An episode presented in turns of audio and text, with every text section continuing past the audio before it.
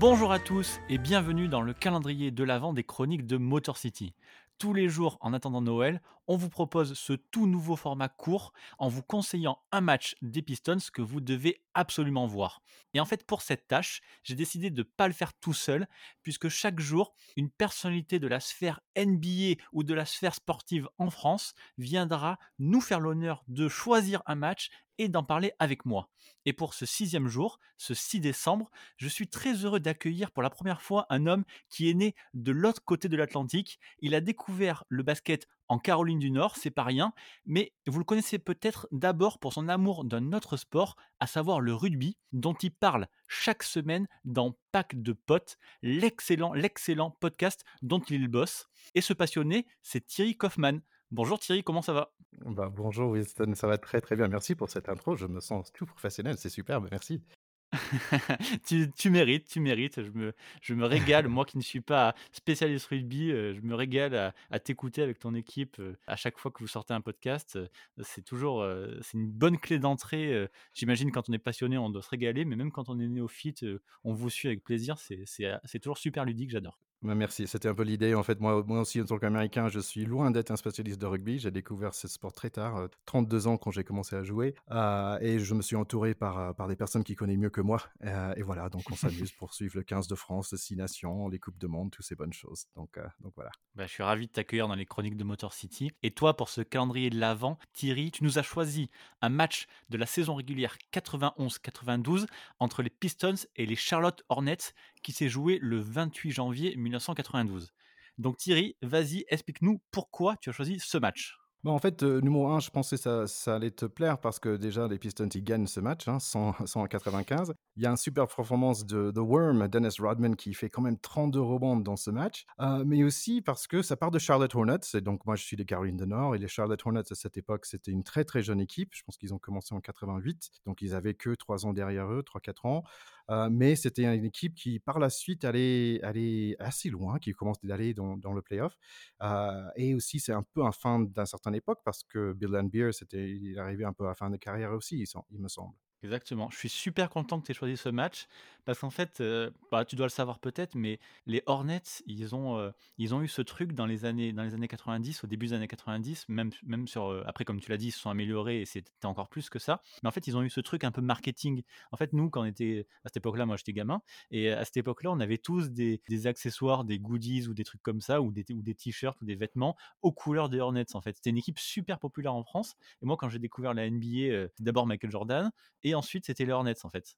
Ouais, bah, c'est marrant pour le couleur parce que c'est par exemple le côté préféré de cette équipe. Mais c'est vrai que Caroline Donner, c'est un grand état de basket, notamment pour, euh, pour Michael Jordan. Et le Hornets, bah, comme c'était tout nouveau, euh, bah, c'était quelque chose d'autre. Et je pense que c'est quelque chose qu'on peut en parler hein, euh, pendant cette, cette podcast de, qu'est-ce que c'était en fait d'avoir une nouvelle équipe dans les NBA. C'était un peu un changement assez important. C'était un changement aussi au terme de. C'était 92, il y avait le, début de, rap, hip-hop, il y avait le début de grunge, il y avait Bill Clinton allait devenir président un, président super jeune. Donc, il y avait des choses qui se passaient à ce moment-là et, je peux comprendre l'attraction parce que nous aussi, on était très attirés par, par de, de nouvelle équipe de NBA en Caroline du Nord. Ouais, tu avais cette équipe qui jouait en, en bleu turquoise. Là, j'en ai déjà parlé dans un podcast, ce, ce fameux teal, là, cette couleur teal. The teal, yeah, the teal, Detroit aussi, vous avez. C'est ça. Et en fait, je me suis rendu compte euh, quand j'avais fait le podcast pour les Pistons qu'en fait, il y avait beaucoup d'équipes qui avaient pris ce, ce, couleur là en français. Là, je disais, ça avait fait rire tout le monde.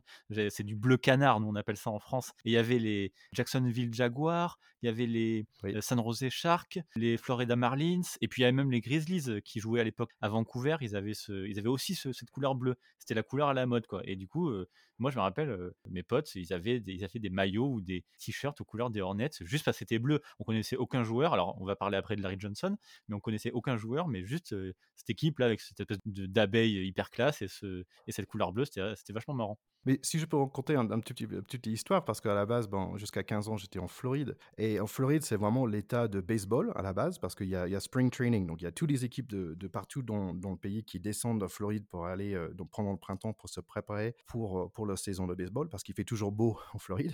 Euh, donc il y a beaucoup de, beaucoup de baseball. Et après, vraiment, euh, au niveau de foot, euh, foot américain, il y avait déjà, il y avait au niveau d'équipe professionnelle, il y avait the Tampa Bay Buccaneers, il y avait déjà Miami Dolphins. Au niveau universitaire, il y avait l'université University of Florida, FSU, Miami. C'était des énormes écoles où le, le foot était vraiment le roi. Par contre, au niveau de basket, en 88, il y avait, il y avait que dalle. En fait, c'était en 88 où il y avait Miami Heat, il vient d'arriver. En 89, c'était Orlando. Et moi, j'avais déménagé en 88 pour aller en, Caroline du Nord. Et donc, j'arrive en, Chapel Hill, donc, où il y a UNC, où, notamment Michael Jordan a fait euh, ses études. Donc, il était joueur UNC, The Tar Heels.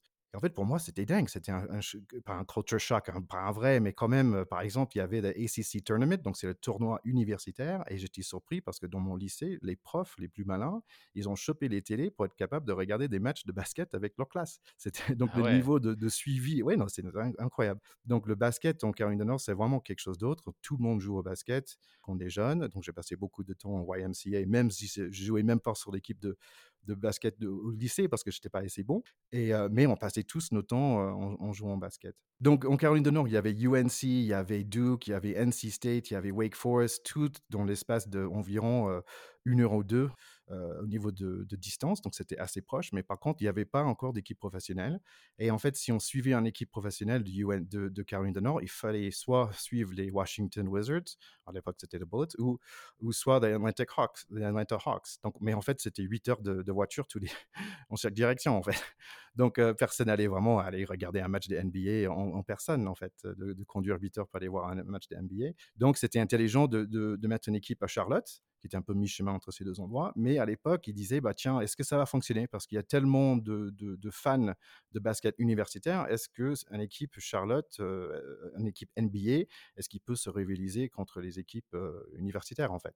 Ouais, c'est ça. Il y avait un gros trou. En fait, il y avait un énorme bassin de fans de basket, mais ils étaient tellement fans de, du basket universitaire qu'ils se sont dit peut-être que qu'une équipe professionnelle va pas va pas prendre en fait. C'est un, un, peu cette idée-là. Il y avait la crainte que les gens se focalisent d'abord sur leur fac et ensuite soient un peu désintéressés de, de la ville, même si c'est Charlotte et qu'il y a un énorme bassin de population. Quoi. Ouais, exactement. Et pourtant, ça a pris du coup. Ça a pris parce que j'ai lu que pour les quatre premières saisons des Hornets, et les résultats n'étaient pas fous. Hein. C'est une équipe qui se lance. C'était donc draft d'expansion. Tu récupères les joueurs que les autres, les autres équipes ne veulent pas et tout, etc. Tu construis avec des rookies. Donc tous les premiers bilans, ils sont un peu, négatifs. Et là, cette saison, là, cette saison 91-92, leur quatrième saison, ils ont que 31 victoires pour 51 défaites. Donc c'est pas une bonne équipe. Et pourtant, sur les quatre premières saisons, ils sont trois fois meilleure affluence de la NBA. C'est extraordinaire ça. Ouais, exactement. Et, je pense qu'après, ça, ça va aller que, que du mieux, surtout l'année après où il y a Alonso Morning qui va joindre l'équipe. Mais en fait, vous, pouvez regarder ce match euh, sur, YouTube et on entend, en fait, on entend des spectateurs chez A, à Charlotte, c'est Queen City, et on entend des, spectateurs, ils sont contents d'être là, ils sont contents de voir du bon basket. Et, c'est vrai que je pense que ça, c'était un bon, c'était un pari risqué, mais le pari a bien fonctionné. Oui, parce que en plus, c'est dans une grande salle. Je crois que c'est le Coliseum, je crois, de mémoire. C'est comme ça que ça s'appelle, si je me trompe pas. Il me semble bien, oui. Une grande salle et ils avaient, ils avaient peur de ne pas la remplir, en fait. Oui, malheureusement, je suis jamais allé. J'ai vu plusieurs matchs de Carolina Panthers, mais je suis jamais allé à, la, un match de, Hornets, même si j'ai vu pas mal de matchs de UNC. Euh, mais c'est une belle, belle ambiance, on va dire. Ouais, c'était incroyable. Tu verrais pas ça aujourd'hui euh, avec une équipe qui se crée, euh, comme tu dis, euh, quand c'était Miami. Alors Miami, c'est un peu spécial, mais ou genre Orlando ou Minnesota. Je me rappelle en 89, il y a Minnesota qui se crée et t'as personne dans la salle. Les, gens, ils n'ont pas envie d'y aller parce que l'équipe elle est nulle, les joueurs ils ont pas envie d'y jouer. Et là, Charlotte, c'était un peu la même chose. Et pourtant il y avait énormément de monde. Et tu as raison, sur ce match, il y avait du monde, il y avait la, salle en feu et tout. Et c'était hyper chouette. Quoi. Et, c'est vrai que c'était une équipe hyper jeune et, très athlétique. Je pense que le plus vieux, ils avaient que 5 ans dans la NBA. C'était uh, Gattison. Je pense qu'on va parler des joueurs après. Mais c'était une équipe très athlétique. Et il y avait l'arrivée de Larry Johnson, qui était le rookie, qui est devenu le, le Rookie of the Year. Donc, euh, donc il y avait raison d'être excité. Voilà, je voulais te lancer sur, sur Larry Johnson. C'était clairement son année, quoi. Rookie de l'année, participe au concours de dunk de cette année-là et il fait, une, il fait quand même une grosse bonne saison. Ouais, je pense qu'il y a, il y a 20, 20, points, je pense 11 rebonds par, par match. C'est quand même pas, pas, pas mal, Rookie of the Year.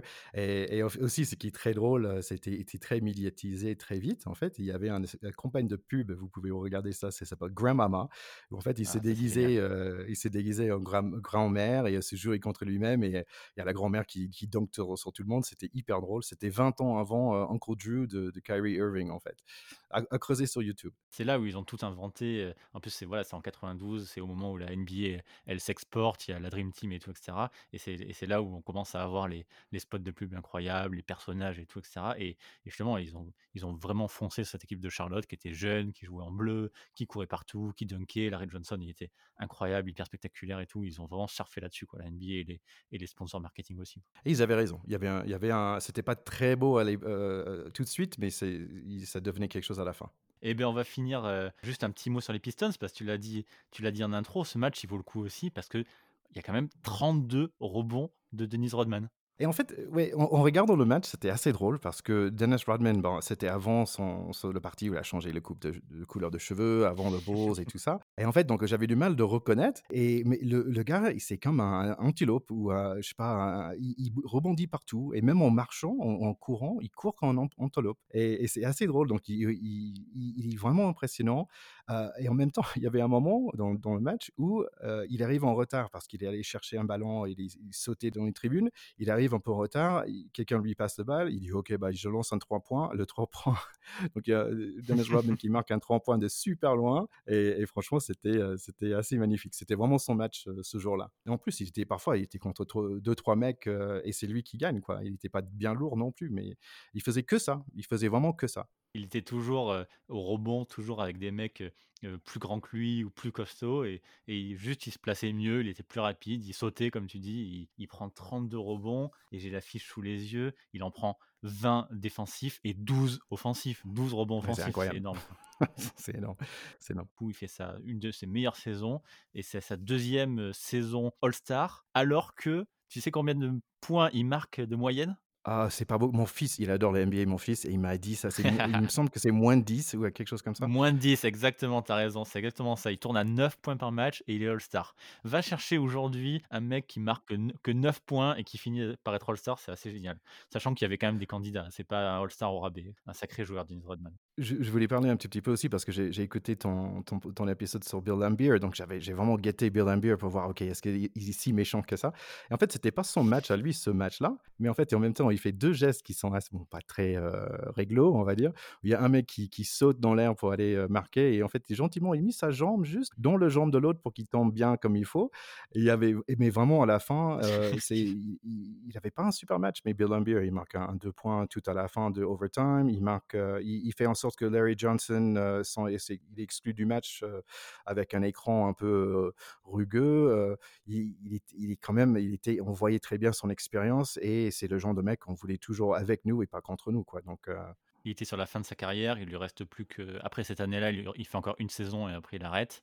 Mais il avait toujours ce, ce petit côté vicieux, trouver, le, trouver la bonne faute ou le bon geste ou le bon écran pour faire, pour faire dégoupiller l'autre. Effectivement, tu as raison, il fait, un, il fait un petit match, mais il, voilà, il fait quand même son match. Ouais, il était, il était important sur le terrain euh, et ça se voyait. Il y avait une espèce de hum, d'aisance et d'expérience aussi. Bah, ils ont déjà gagné deux fois le championnat et ça se voyait en fait. On voyait, c'était comme un, le neveu contre l'oncle en fait, où le neveu il est plus athlétique, il peut dunker et tout. L'oncle, par contre, il, sait gagner, il sait, euh, il sait jouer comme il faut. Il- les, les Pistons, ils n'avaient jamais peur, je trouvais, dans ce match. Où parfois les, Hornets, bah, en gros, si ça allait pas vite, il y avait Muggsy Bogues qui court comme un, je sais pas, mais il est hyper vite. Mais par contre, s'ils ils n'avaient pas un fast break, bah, ça marchait pas, en fait, leur attaque. Et, on voyait très bien qu'ils étaient jamais sous pression, les, Pistons. Et vraiment, c'est grâce à Bill Lambier, c'est grâce, et surtout le capitaine à la fin, tout à la fin de match, il marque euh, ses deux euh, dans, ses, dans francs euh, pour égaliser, pour le, pour le mettre en overtime. Et le gars, euh, ice in his veins, quoi. Il est vraiment impressionnant. C'est des bons souvenirs. Et ben du coup, je, je mettrai ce, ce match comme tous les autres dans la description de, de ce podcast pour ceux qui, qui ont envie de le voir. Il faut absolument le voir parce qu'il est vraiment cool. C'est presque la toute fin des Bad Boys, donc euh, du coup, c'est vraiment un truc euh, à pas rater. C'est encore un des derniers gros matchs euh, des Bad Boys qui seront bientôt sur la fin de leur carrière. Et, et s'il y a une autre raison de voir le match aussi, c'est Del Curry, en fait, qui est le papa de Steph et, et Seth Curry. En fait, il avait des stats de malade pour, pour les lancer de 3 points à la carrière. Il avait 40% pour sa carrière. Il y avait un an, il avait 47,5% pour ses 3 points. Et c'est même plus, il a, jusqu'à là, il a, battu son fils. Donc c'est assez incroyable. Donc ça vaut la peine de voir euh, Del Curry, qui était bon aux défenses aussi. C'était pas son meilleur match, mais quand même, euh, il était vraiment, vraiment important sur le terrain. Et j'avais une dernière petite histoire, si je peux, parce que moi, j'ai fait mes études à Appalachian State University, qui est dans les montagnes, euh, dans les Appalaches. Et euh, pendant, euh, je pense que c'était en 93, les Hornets, en fait, ils s'entraînaient là, entre saisons. Et donc, il y avait un moment où on, se disait, ah, tout le monde savait, d'un coup, tout le monde savait que les Hornets, ils étaient là en train de s'entraîner dans notre université, dans notre gymnase. Et on, était plein dans la sortie de, ce gymnase. Et en fait, j'avais Larry Johnson qui, est passé devant moi. J'ai mis mon main sur son bras, sur son biceps. Et en fait, si vous, vous écartez vos, mains, et en fait, ça n'a même pas fait la, tour, la moitié de tour de son biceps. C'était, juste incroyable. Le mec, il met, et en plus, il n'était pas si grand que ça au niveau de, hauteur, mais, juste une un puissance énorme. Tu nous l'as bien vendu, Thierry. Merci beaucoup. Dis-nous, dis, nous euh, je l'ai dit en intro, mais dis-nous où est-ce qu'on peut t'écouter, te retrouver. Oui, c'est Pot euh, Rugby Podcast. Vous pouvez nous trouver euh, sur Spotify, sur Apple, dans tous les endroits où vous trouvez vos podcasts. Euh, vraiment, c'est le rugby entre amis, comme au comptoir. et voilà, donc on est là pour suivre le 15 de France et, les Six Nations et, des interviews aussi. J'ai pu interviewer Serge Betsen, Richard Tarditz, Karim Guizal, qui est actuellement coach pour le 15 de France actuel. Donc c'est, vraiment chouette. Donc on passe un bon moment en toute tranquillité. Et comme je l'ai dit en intro, je recommande chaudement. J'adore écouter ce podcast. Bah, merci. Et je, t'encourage de, continuer comme tu fais parce que j'ai écouté euh, plusieurs avec mon fils euh, pendant, pendant euh, les vacances et par la suite aussi. Et, franchement, je, fais, je, pense que tu fais un, travail d'investigation qui est vraiment sublime. et, je, t'applaudis pour tout ce que tu fais. la qualité de ton travail elle est vraiment excellente. Donc bravo. Eh ben, merci beaucoup à toi et merci aussi au fiston d'écouter le podcast. on, va, on fait ça ensemble. Bah, en tout cas, merci beaucoup et du coup, bah, je vous dis, à tous, à demain pour le prochain numéro du calendrier de l'Avent. Bye! Go Hornets!